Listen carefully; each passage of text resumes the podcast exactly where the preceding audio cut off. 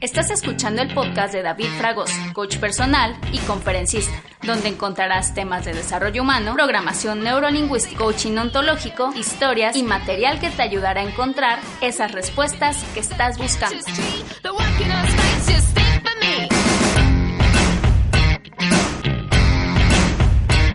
Hola, ¿qué tal?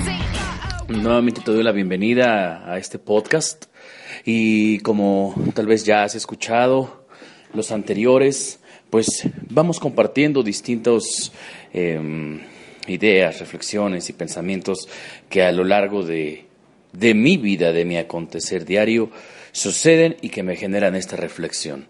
Precisamente quiero hacer énfasis en esto. Cuando acabo de decir ahorita, en, cuando en mi vida suceden cosas y las utilizo para contártelas en forma de una reflexión.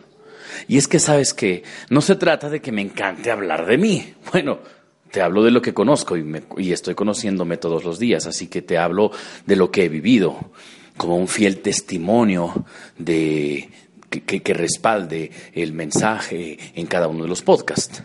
Sin embargo, hoy quiero decirte esto.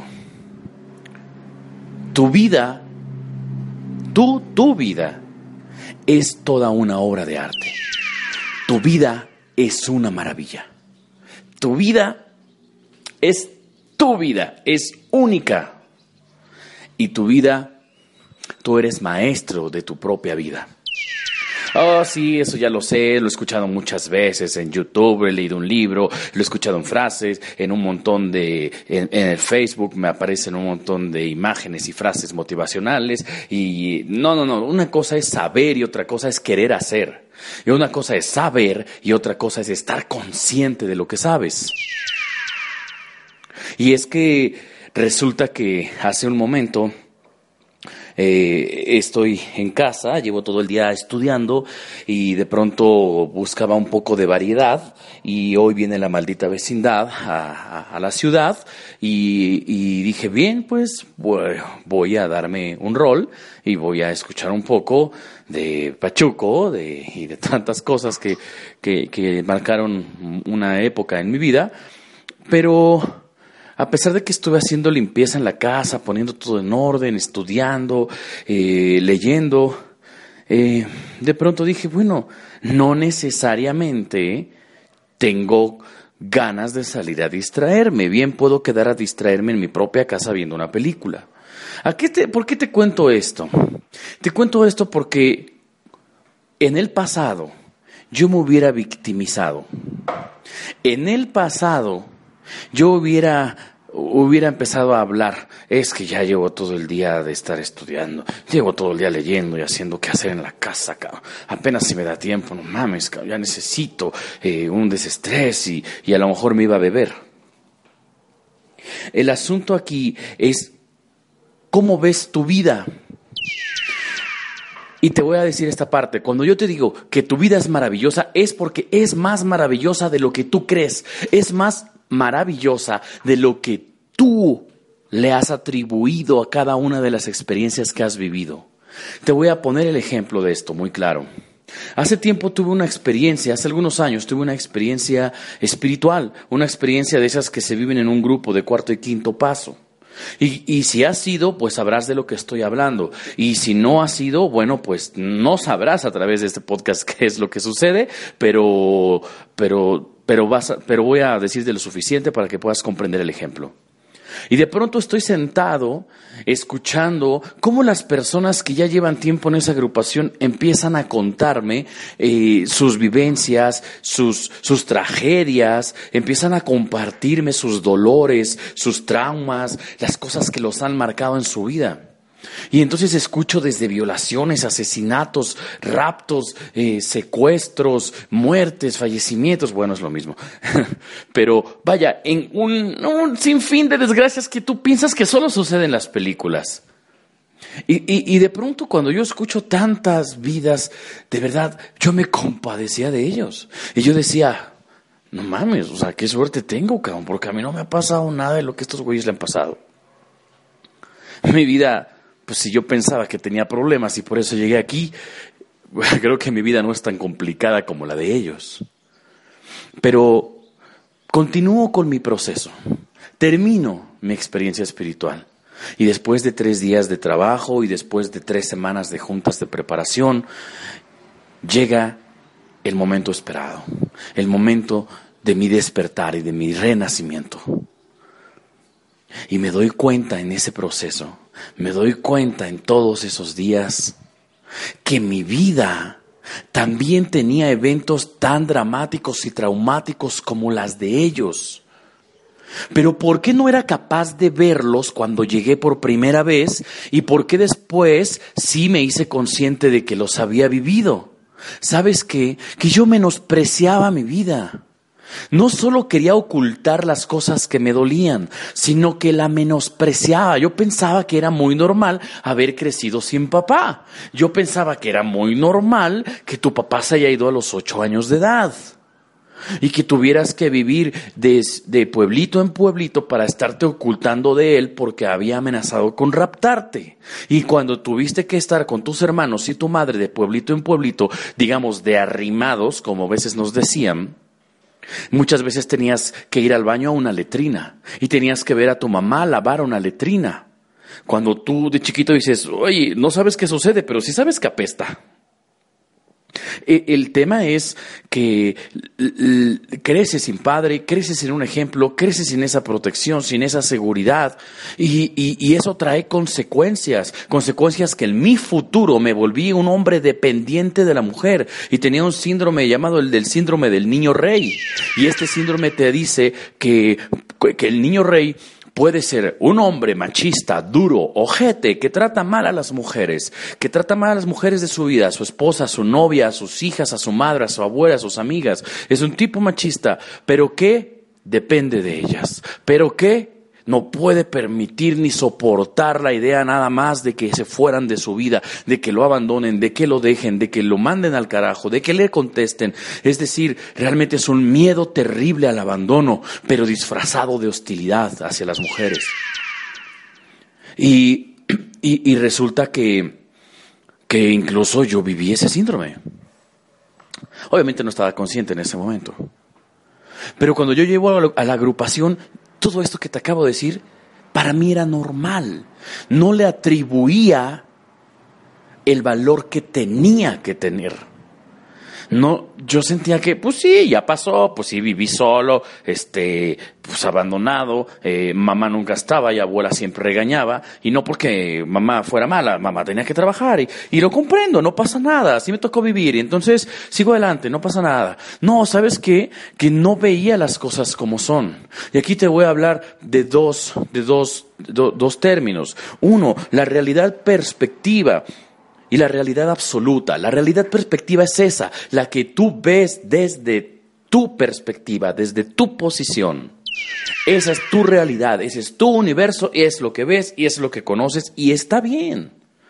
Pero hay una realidad absoluta.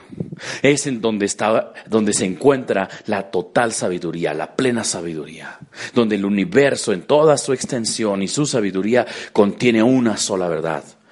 Lo puedes ver también de una forma divina si quieres. Pero el, tema importante aquí es que hay una máxima que yo aprendí en mi certificación. Dice, eh, el líder ve las cosas como son y no peor de lo que son.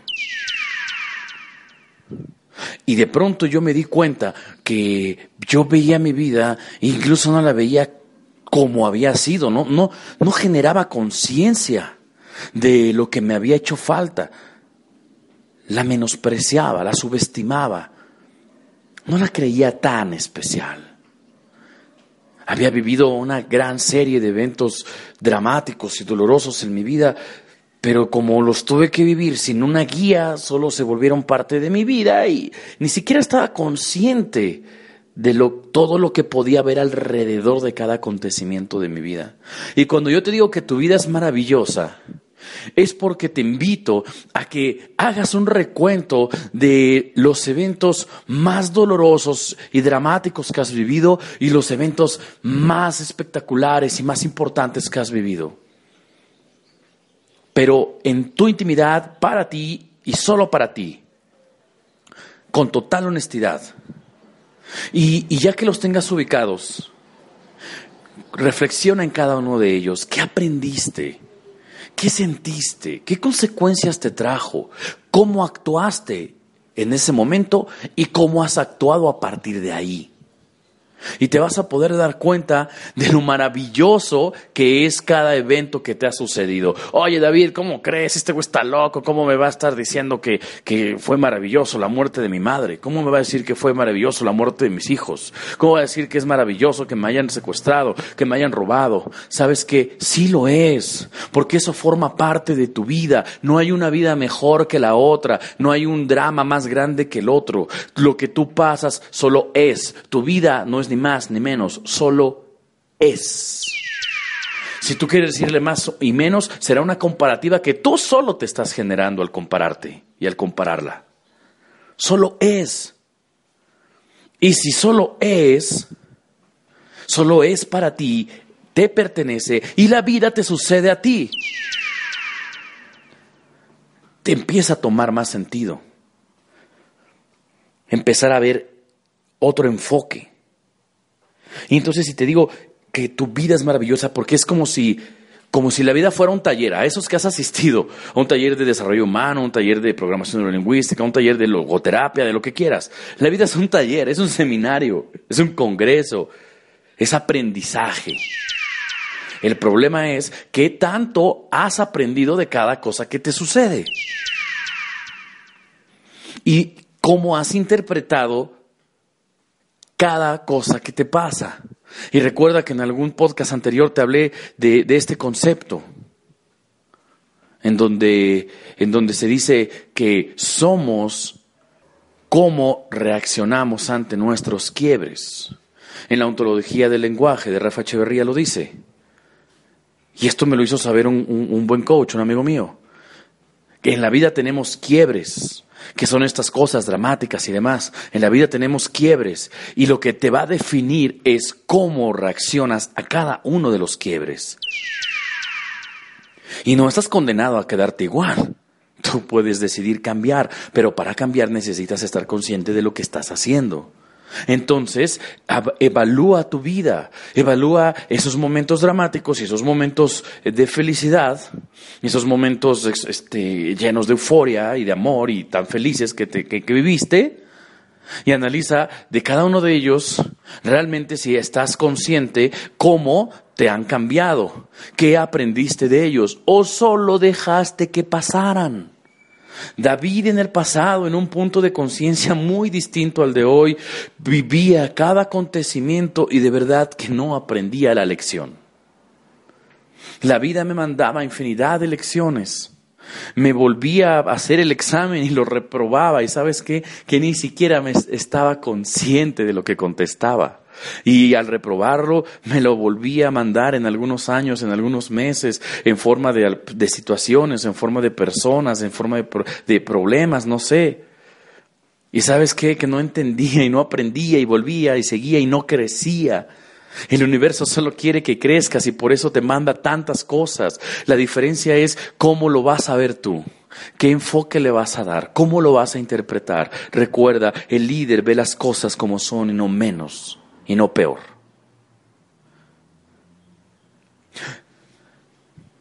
Te voy a contar un, para terminar, te voy a contar algo muy breve. Hace, hace años me compro mi, mi primer auto de agencia. Y voy a la agencia y estoy sentado, lleno el trámite, de trajecito, era un tipo soberbio, mamonzón, y, y, ni siquiera era un gran auto, no era un Chevy, pero era de agencia. Entonces dije, bien, sí, eh, tengo un auto nuevo.